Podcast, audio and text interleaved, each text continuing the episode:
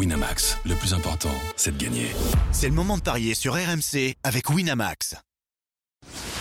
Les paris 100% tennis sont sur rmcsport.fr. Tous les conseils de la Dream Team RMC en exclusivité dès 13h Avec Eric Salio.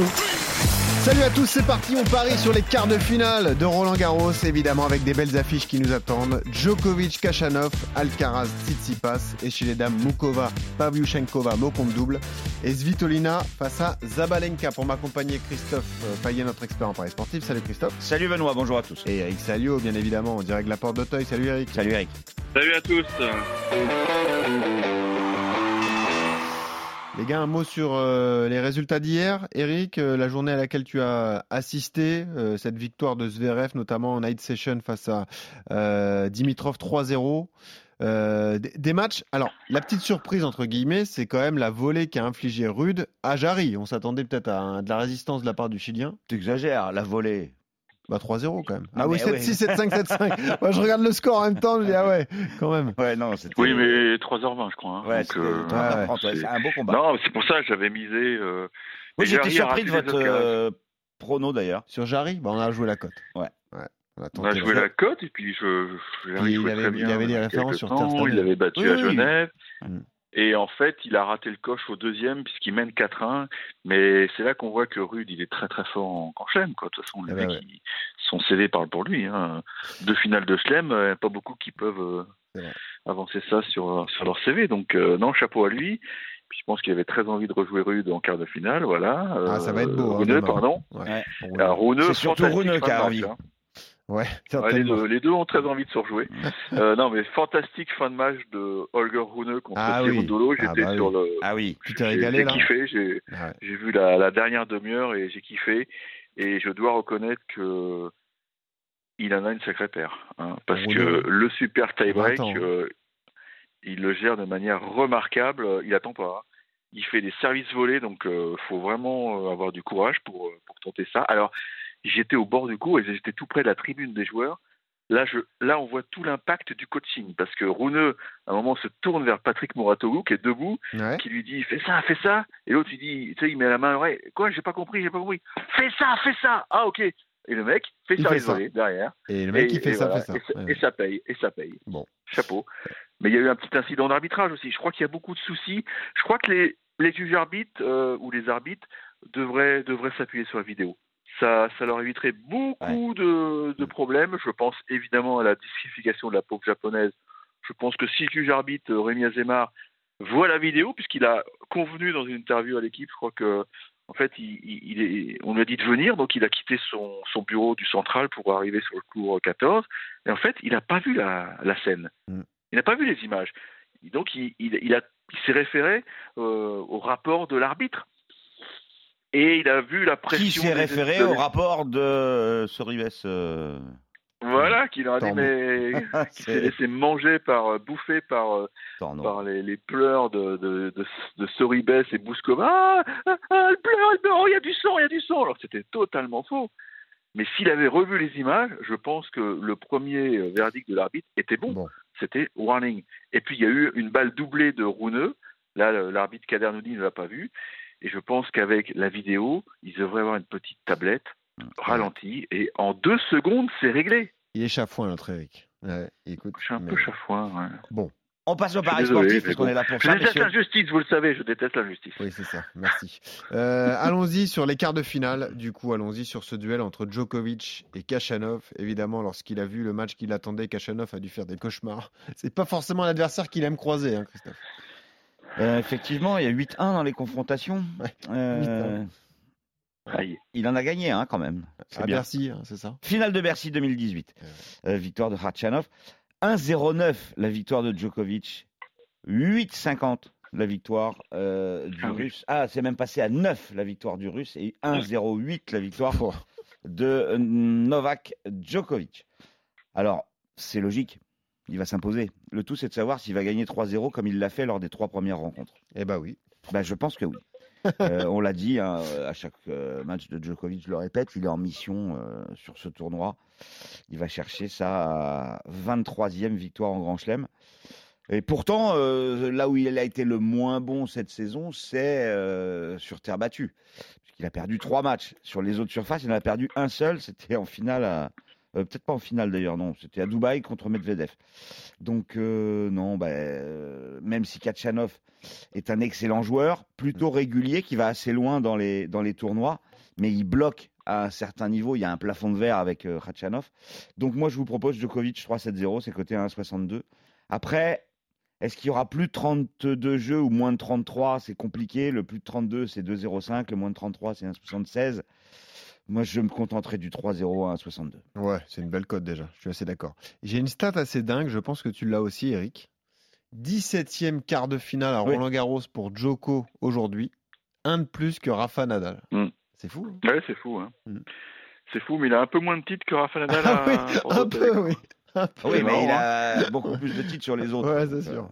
euh, ouais, non, mais bah, c'est vrai que Rafa Nadal, il a quelques défaites qu'il a subies. Il y en a eu une en huitième contre euh, Soderling contre Soderling. Il y a eu aussi un abandon, en cours- un forfait en cours de tournoi. Donc voilà, ça pèse. Ouais. Ça pèse dans le, le bilan. Écoute, euh, je suis d'accord avec Christophe. J'ajouterais que euh, là, vraiment, on rentre dans la dernière du tournoi et qu'il faut, euh, il faut ménager sa monture. Euh, Djokovic, il a vu le tableau. Il sait très Ah, bien bah, que ça. vendredi, normalement, il a un rendez-vous ultra important On a avec tous euh, rendez-vous, hein. et Tsitsipas. Là, faut réserver la journée. Là. hein. Donc, Ah faut surtout pas euh, perdre de l'énergie en route. Ce serait ballot de concéder un, voire deux sets contre Kachanov, contre qui euh, ah, il- il sait exactement à quoi s'attendre. Il a, il a les réponses à tout contre le Russe. Alors, le Russe, apparemment, est un joueur d'échecs. Mais là, il va falloir qu'il trouve une combinaison magique. Mais En Grand Chelem, il a toujours battu laquelle. 3-0 d'ailleurs. Ah ouais. voilà, je vois pas laquelle. euh, parce que Djokovic fait tout mieux que lui. Euh, alors peut-être que physiquement, euh, c'est vrai que c'est une bestiace, hein, Ouais. euh, Kachanov, mais euh, c'est un jeu tellement stéréotypé que, que tu- il peut pas surprendre Djokovic. Il fait, il un le- blocage contre ce genre de, contre ce genre de joueur. euh, Khachanov, il, il perd contre les, les 3-4 premiers quasi systématiquement. Ah ouais. Bah oui. Bah, c'est un peu comme Roublev. Hein. Roublev, il, lui, il n'arrive même pas à faire les demi-finales en chelem, et Kachanov, bah voilà, il a, il a, il s'est construit une identité de jeu qui lui permet effectivement de d'aller d'aller loin dans les grands chelems, mais dès que la montagne s'élève euh, trop, Voilà. euh, Quart ou il n'a demi, pas les fini. chaussures, il n'a pas les bonnes chaussures, et, Bon. et ça plonge. Donc effectivement, euh, On est d'accord, je mettrais 3-7-0. quand même le 3-7-0 avec un petit tie-break, quand même. Et peut-être le tie-break du premier. Oh. Alors, hier, il n'était pas proposé, donc je vais vérifier s'il le propose. Mais hier soir. Franchement, euh, 3-0 à 62, c'est pas mal payé. hein, quand même. Oui, t'as raison. oui. Ouais, non, et c'est bizarre, il n'est pas proposé. Le Et tie-break tie-break dans le match, tu, tu l'as ou pas? Non, non, il... Ah non, même pas ah, si, tie-break tie-break dans le match, 1,92. Ah, c'est pas mal. Si, ça y est, ils l'ont proposé. Tie-break, Ah. tie-break dans le premier set. Ah, 4,50. et ben voilà, Ah, ouais. belle cote. Oui, parce que tu vois, il est encore frais, il a encore de son service, bah, il aura un bon pourcentage de première en principe. Enfin, il va essayer de s'appliquer pour. Bon, mais de l'autre côté, il a aussi la, la découverte du central pour Kachanov, ça c'est un handicap. Donc, euh, Bon. il est très vanté le central depuis, depuis le début du tournoi. Choco, lui, euh, bah, voilà, il a, il a compris d'où, d'où, d'où venait le vent. euh, non, je retire le tableau au premier. Je retire. Alors, la victoire de Djokovic, je vous l'ai dit, c'est 1-0-8. Ouais. La victoire de Djokovic avec un tie-break dans le match, on passe à 2-20. Tellement Ouais, les bookmakers risqué pensent que c'est improbable. Ouais. Moi, je ne jouerais pas. hein. Moi, je te le dis, je ne jouerais pas. Non. Je jouerais le Tu 3-0 jouerais à pas 62. Et je À la limite, je jouerai le tie-break sur le deuxième match dont on va parler. Bah voilà, justement. Parce Ouais, que t'as raison. Je, je joue pas. Je joue pas. c'est ce match qui nous excite. Ce Alcaraz Tsitsipas, évidemment, tout le monde attend ce duel fantastique euh, qui est euh, euh, programmé donc entre Djoko et Alcaraz, mais il faudra qu'Alcaraz se débarrasse de Stefanos Tsitsipas, excellent joueur de terre battue, excellent joueur à Roland Garros. Et malgré tout, les codes sont très déséquilibrés, Christophe. hein. 1-22. 1-22 la 1,22. victoire Ah d'Alcaraz. 4-60 la victoire de Tsitsipas, mais il y a une certaine logique. Ouais. 4 confrontations, 4-0 pour l'Espagnol, alors qu'il a que 20 ans. Ouais. C'est juste exceptionnel, phénoménal, hallucinant. Et 16 combien sur Terre? Alors, sur terre battue, 2. Deux. Les deux fois à Barcelone. C'est ça, Euh, ouais. En 2022, 2-7 à 1 pour Alcaraz. En 2023, 6-3, 6-4. Donc, euh, plus facile cette année que l'année dernière. 16 victoires sur 17 matchs de terre battue. Alcaraz n'a perdu qu'une fois en finale euh, à Rio contre euh, Cameron Norrie. Cameron Norrie. Sur ses 16 victoires, 13 fois 2-0 ou 3-0. Mm. Donc, euh, bah, victoire d'Alcaraz. Allez, 3-0, non? J'ai une grosse hésitation là-dessus. Euh, Tsitsipas, lui, il- il a, il a pas gagné de, de tournoi, mais il a fait quand même quart à Monte-Carlo, demi à Rome, finale à Barcelone et quart à Madrid. Donc c'est quand même un client sérieux. Il a, il a perdu qu'un set depuis le début du tournoi, donc comme Alcaraz. Ouais. Alcaraz, c'était contre Taro Daniel. Mhm. Euh, Stefano Tsitsipas, c'était contre Vesely au premier tour. Bon, il a eu un parcours relativement facile quand même. Euh, 17 à 4, 17 victoires, 4 défaites. Donc c'est quand même pas mal. Ouais. Mais bon, je vois pas comment. Je, je trouve pas d'argument pour jouer Tsitsipas. Donc euh, Alcaraz, mais moi je vais tenter quand même. Euh, 3-1? euh, ouais, 3-1 ou 3-2. Oh. Au cas où on aurait un truc de dingue, comme c'est arrivé quand même assez souvent depuis le début du tournoi. euh, tu confirmes, Eric? Des matchs en 5 manches euh, avec des, des scénarios Il y a eu hallucinants. beaucoup de matchs en cinq manches, mais ça concernait pas forcément Ouais. les, les cadors, tu vois. C'est vrai. Ouais. Mais bon, là, c'est quand même le premier gros test pour Alcaraz. Ouais. Moi, j'ai un souvenir de- d'Eric 2-0-5, le 3-1, 3-2. qui commentait Alcaraz et qui disait, euh, même si on le connaît, on est toujours halluciné par sa, sa puissance et la façon dont il détruit ses adversaires, quoi, Eric. Alors écoute, c'est marrant ce que tu me dis, parce qu'hier on a rencontré les, les anciens, les vieilles gloires, là, qui est le tour des légendes, et euh, il se trouve qu'à un moment j'étais en face de Guy Forger, Ouais. et il a eu une magnifique image en parlant d'Alcaraz. Il dit, euh, pour moi Alcaraz c'est Verstappen sur sa Red Bull, euh, Red Bull pardon, euh, pff, pilote fantastique. Alors il y a juste un truc qui, qui, qui le gêne, c'est que attention parce que parfois les virages faut les prendre à 200 et si tu les prends à 230, tu vas dans le mur. Je trouve qu'il a très bien résumé le talent du garçon. Ce, ce mec est, est monstrueux. Quoi. Quand on le regarde se déplacer sur le cours, c'est presque un, un ballet. C'est un peu comme Federer. euh, il a une légèreté. On a l'impression qu'il est presque sur trampoline. Tu vois. Puis ça cogne, hein, aussi. Ça. Alors ça cogne, bien sûr. Ah, il prend beaucoup plus de risques qu'un mec comme Nadal, par Ah oui. exemple. Il fait beaucoup plus mal, mais il y a un peu plus de déchets. Alors au bilan, euh, pour l'instant, sa stratégie, elle fonctionne parfaitement. Il faut quand même tenir compte d'une chose. Et vous allez me dire ce que vous en pensez. C'est un match en night session, donc rebond forcément moins haut, conditions de jeu. Fera Moins moins chaud, sèche. la terre plus humide. Amélie Mauresmo est consciente que qu'il y a un gros écart quand même euh, entre les, les matchs qui se jouent en plein soleil et les matchs en night. Donc elle a demandé que l'arrosage soit très léger à la fin de la, la session de jour. Bon, Mhm. je suis pas sûr que ça change grand-chose pour qu'on vois, un terrain qui se rapproche le plus possible des conditions de jeu de l'après-midi, mais bon, c'est impossible, on le sait. Euh, à partir du moment où l'humidité gagne, en plus on a le bois de Boulogne qui est, qui est pas loin, donc euh, l'humidité elle arrive très vite. Donc, ce qui gêne, ce qui gêne Alca- euh, Tsitsipas, c'est quand il prend des, des lifts euh, et qu'il lui arrive à hauteur d'épaule côté revers. D'ailleurs, je crois que l'équipe a titré là-dessus. euh, Mm. ils- ont tout de suite ciblé la, la petite faiblesse de Tsitsipas. Quand il a deux doigts de la reprendre de la tête avec son bandeau, quoi. Ça. Ouais, c'est Ouais. ça, ouais. Donc tu vois là, peut-être que c'est un, un plus pour euh, Tsitsipas que ce soit en night session, donc il aura moins de balles très compliquées à jouer au-dessus de l'épaule. De l'autre côté, Tsitsipas lui aussi s'appuie sur un gros lift, donc euh, peut-être ça va le gêner aussi. Donc, mais je pense quand même le le petit avantage de, de la night va quand même au, au grec, selon moi. Donc, Ah je vais aller sur un 3-1, 3-0 ou 3-1. Ah, trop... bah non, c'est nul, ça. C'est un 33, j'ai regardé. nul Ah oui, ouais, non, Ouais, ah, ça part. ça, c'est nul. Ouais, ça, c'est nul. Bah, joue le 3-1 en Ouais. sec, non Qu'est-ce que t'en penses? On est bien d'accord, tu joues Alcaraz. Hein Bah, ouais. Ah oui, oui, je vois, tiens, oui, non, mais il faut avoir un peu de panache et faire comme moi, le 3-1 ou 3-2. Ouais. 2-0-5. Oui, mais s'il gagne 3-0, ton panache, tu. oui, bah écoute. c'est Alors un- dans ce cas-là, tu joues pari, hein. 3-0, il est coté à 2. Bah ouais, Oui, mais si je me fais une petite doublette avec le 3-0 de Joko, euh, ça devient intéressant, non? Ah ouais, à la rigueur. À la rigueur. Ouais. Non? Tu doubles la mise. Ouais, bah écoute, par les temps qui courent, hein, doubler la mise, c'est pas mal. Donc tu hein. jouerais plus le 3-0. Ok.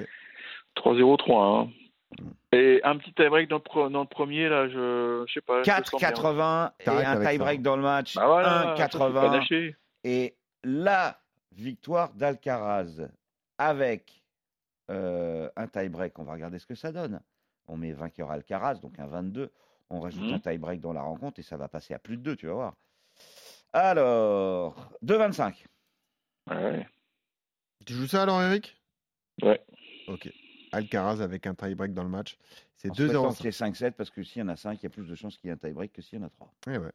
Les matchs féminins, là aussi, ce sont des quarts de finale. Parlons d'Elina Svitolina qui nous régale depuis le début de la quinzaine. Elle est soutenue par le public, elle est soutenue par son, son conjoint Gaël Monfils. Ce sont des belles images. On est heureux de la retrouver à ce niveau-là. Match particulier face à Arina Zabalenka. Une fois n'est pas coutume. Avant que tu donnes les codes, Christophe, j'aimerais qu'on parle du contexte avec Eric. Évidemment, une joueuse ukrainienne face à une joueuse biélorusse. À Roland, il s'est passé quelques épisodes depuis le début de la quinzaine. Est-ce que ça, ça influe justement? Est-ce que ça peut influer sur les paris qu'on va faire sur ce match? Est-ce qu'il y aura un contexte à prendre en compte, Eric, à ton avis? Écoute, c'est très possible que le, le public joue un rôle dans cette euh, partie parce que c'est devenu la chouchoute du, Ah de oui. ce tournoi. Ouais, mais Euh, Sabalenka c'est- est bien aimé aussi. Ah, je suis pas sûr. Ah, là, j'ai un, doute là. Hmm. Là, j'ai un doute. euh, en plus, avec l'actualité là, le l'histoire du barrage en, en Ukraine, euh, ça, ça rajoute peut-être aussi, euh, je sais pas, l'état Enfin, de. je sais pas. je- alors, pardonnez-moi, mais je trouve que les gens sont complètement débiles, quoi. Je veux dire, qu'est-ce qu'elle a à voir là-dedans, euh, Sabalenka, quoi? C'est sûr. Ah, elle est, elle est pas clean clean sur. On, on dit qu'elle, quand même qu'elle est assez proche du président bi- biélorusse, tu vois? Ouais, c'est peut-être lui est qui est pas- proche d'elle parce que c'est une star. euh, voilà, c'est ça. T'as pas vraiment le choix dans ce genre de pays, quoi. Quand t'es Oui, une méga oui, star oui, et que tu peux pas refuser. Non, en revanche, en revanche, on peut comprendre l'attitude de Svitolina, qui est ukrainienne et qui est forcément meurtrie par tout ce qui arrive à son pays depuis un an et que Voilà, donc Elle prend ce match comme un match symbolique, Les, tu vois, virages, les, un les truc, images euh, du barrage qui a explosé, les inondations dans tout le pays Ah non, euh, ça, qui en découlent. euh, tu vois, ça peut dur la- à vivre. la- hein. elle a battu Kazakhstina au rageuse, tour hein. d'avant. Eh oui, non, mais c'était déjà chaud. Oui. hein. Ouais, ben Non, mais tu justement, non, c'était à la- bien parce que euh, c'était bien parce que euh, Kazatkina a tout à fait compris pourquoi Svitoni- euh, Svitolina lui serrait pas la main. Et t'as vu, il y avait le petit Bien sûr, pouce. Oui, bien Moi, sûr. j'ai trouvé que c'était super. Oui, oui, mais c'était déjà, il y avait déjà un contexte, peu- enfin entre guillemets pesant, même si ça a Sauf été que, sauf mais- que Christophe, le public l'a pas compris et qu'elle s'est fait siffler. Alors, alors, Bah ouais, je sais. il y a un vrai sujet sur le public. Bah ouais, mais alors, ouais, le vrai. public- c'est des euh, tenix, c'est des tenix Ah que je, ouais. je te dis, Ouais, c'est des tenix. Euh, alors que tu vois, Kazakhina, on sait qu'elle a, elle a pris ses, elle été très très euh, claire dans ses positions. Euh, euh, c'est pas tout à fait le cas de Zabalenka.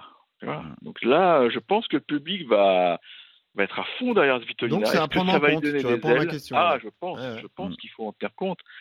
Est-ce que ça va suffire? C'est ça le problème, Bah c'est ouais. que le Elle est numéro 2 mondial. Zabalenka, mine de rien, voilà. Voilà. euh, Alors justement, euh, lors du tour précédent, euh, on, on avait fait des paris comme tous les jours à 10h45 sur la radio digitale, 100% Roland Garros, enfin 100% terre battue.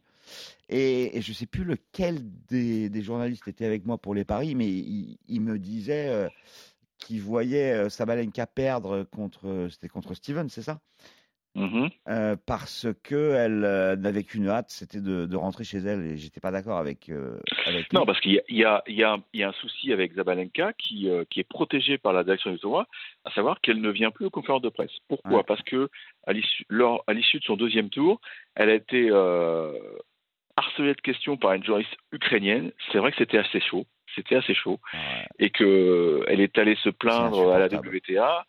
Et que, voilà, après son troisième tour, on a, on a vu tomber le communiqué. Euh, Arina Zabalenka ne donnera pas de conférence de presse. Ah oui, oui. Idem après son match contre, contre Stephens. Euh, et Amélie la défend. Amélie a dit Bah, non. elle a moi, dit, je- bah, bien sûr, mais euh, Amélie. euh, c'est oui, bah, vivre, j'imagine. Hein. C'est paradoxal quand même, Benoît, parce que souviens-toi de l'épisode Osaka, quand elle avait zappé sa conférence de presse. Mm. Mais Gilles Moreton était monté au créneau en disant mais c'est inadmissible, on va la sanctionner. Non, mais c'est pas le même contexte, Eric. Bah oui, il n'y a pas la guerre au Japon. Ah, franchement, euh, là, Ah, c'est. c'est pas le même contexte. euh, Non, non, c'est bien sûr. incomparable. Enfin, c'est incomparable. c'est les deux, les deux avancent le fait de, de leur santé mentale. Hmm. Tu vois? Donc c'est très touchy la position de Zabalenka. Elle est, elle est sous pression et et sa, sa performance contre Stephens était très bizarre puisque elle a mené 5-0 au bout de 17 minutes. Tu te dis, là, mais elle va, elle va lui coller une trempe. Euh, euh, D'ailleurs, ça va pas faire plaisir aux spectateurs qui avaient payé très cher des billets pour la night. Ouais. Et finalement, euh, Stephens a réagi et ça s'est joué. C'était beaucoup plus serré que prévu et, finalement c'était un très beau match, un très bel affrontement. C'était une, une vraie réussite ce match de Night Session féminin. Mais c'est vrai qu'elle est, elle est sous pression. Maintenant, j'ai peur que, Bah alors, euh, justement. que Svitolina euh, n'ait pas le, le tennis pour lui faire mal. Quoi. Bon, Svitolina, c'est une défenseuse. C'est une Ouais. défenseuse. Alors. Alors, si elle arrive, si elle arrive à faire provoquer des fautes directes à, à Zabalenka, et si jamais le public salue les fautes directes, ça peut, ça peut être intéressant comme Mhm. match. Mais j'ai du mal à y croire. Alors, 4,60, 4,50, pardon. 4,50 la victoire de 4,50. Svitolina et 1,22 la victoire de Ouais. Sabalenka. Svitolina, 9 victoires euh, d'affilée, série en cours, puisqu'elle a remporté le tournoi de Strasbourg juste avant. Euh, ça a été très compliqué lors des quatre premiers tournois disputés. Mais bon, elle monte en puissance et c'est logique. Euh, euh, Attends, vu c'est normal, situation, voilà, c'est complètement Sa normal. gamine, elle a 8 mois, Christophe, tu te rends compte? Mais non, mais je, La- la je- prouesse. Ah, c'est fou, a- incroyable ce qu'elle C'est un fait. comeback. Euh. Demi-finale ensuite à. Saint-Malo et, et- et victoire à Strasbourg. Et puis là, ben, elle enchaîne les, les succès. Donc, c'est Elle a mieux vécu la grossesse que Gaël. Mais Sabalenka, C'est pas gentil ce que tu c'est dis. une autre, C'est vrai. c'est une autre joueuse depuis qu'elle a gagné son premier Grand Chelem en Australie. Et elle a 13 victoires en 15 matchs sur terre. Bon, il y a une, une défaite, c'était sûrement un accident contre euh, Sofia Kenin au premier tour à Rome. Et l'autre, bah, c'est en finale à Stuttgart contre Zvijantek. Donc pour moi, ça sera Sabalenka 2-7-0, 1-49. 1,49 le 2-7-0. C'est pas faire payer, mais Mmh. Moi, c'est la Ouais, question que je me suis posée hier en préparant le match. Est-ce après on que peut ça jouer le plus de coup 19 jeux Ah. à 2-20. Et- Sabalenka plus de 19, un 6-4, 6-4 par exemple. Et- Le genre de score qu'il y a eu contre, contre Stevens au tour précédent. Pour info, Zabalenka en 3, c'est quoi? 3,75. Et Eric, Et 2,75 ou Écoute. 3,7 sans donner le nom du vainqueur. Moi, j'adore euh, Elina Svitolina. euh, On n'oublie pas qu'elle était numéro 3 mondial. hein, que- Mhm. mais, mais là, j'ai peur qu'elle touche euh, Eh oui. ses limites. quoi. Parce que l'autre, en plus, l'autre, c'est une fille qui est impitoyable. Elle va essayer de, de lui rentrer dedans très vite. Et ça peut faire euh, 6-2, 6-2. Quoi. ah, tu vois vraiment un match. faire ok. 6-2. Ouais, je pense. Donc, ouais. 2,7-0 moins de- comme moi. Moins de 19 jeux, peut-être. Côté à 2.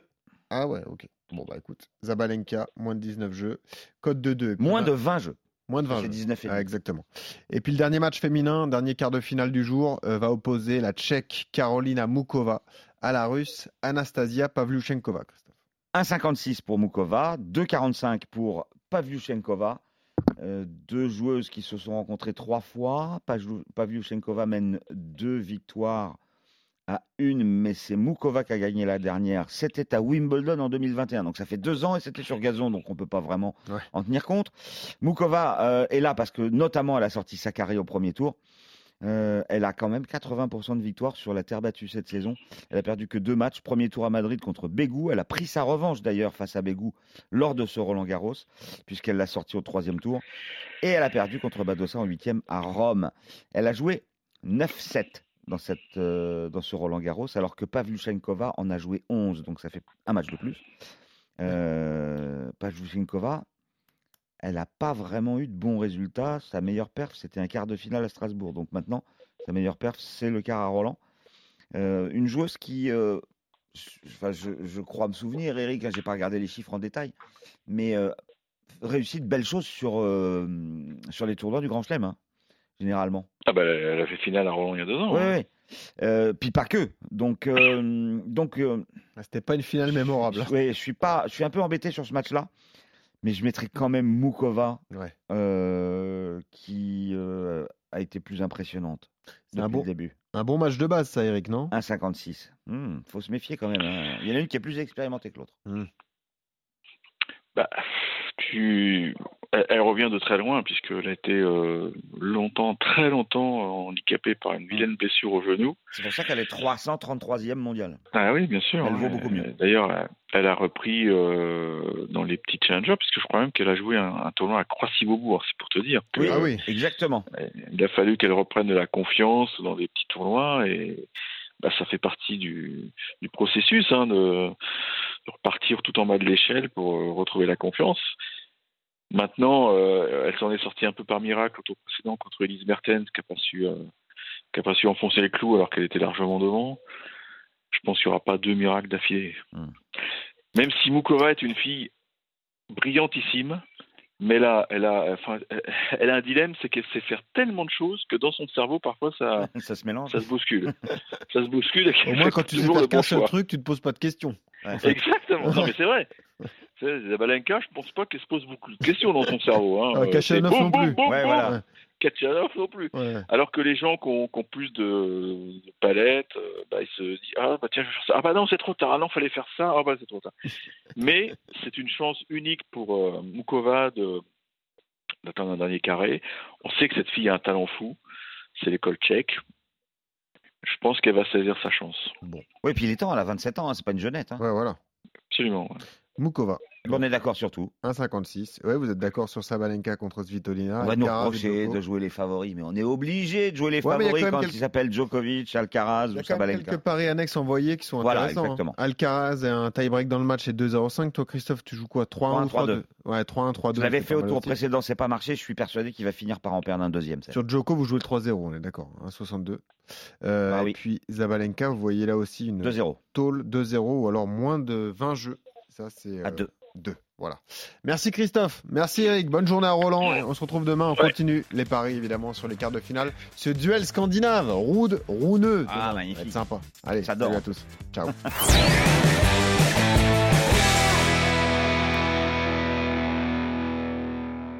Winamax, le plus important, c'est de gagner.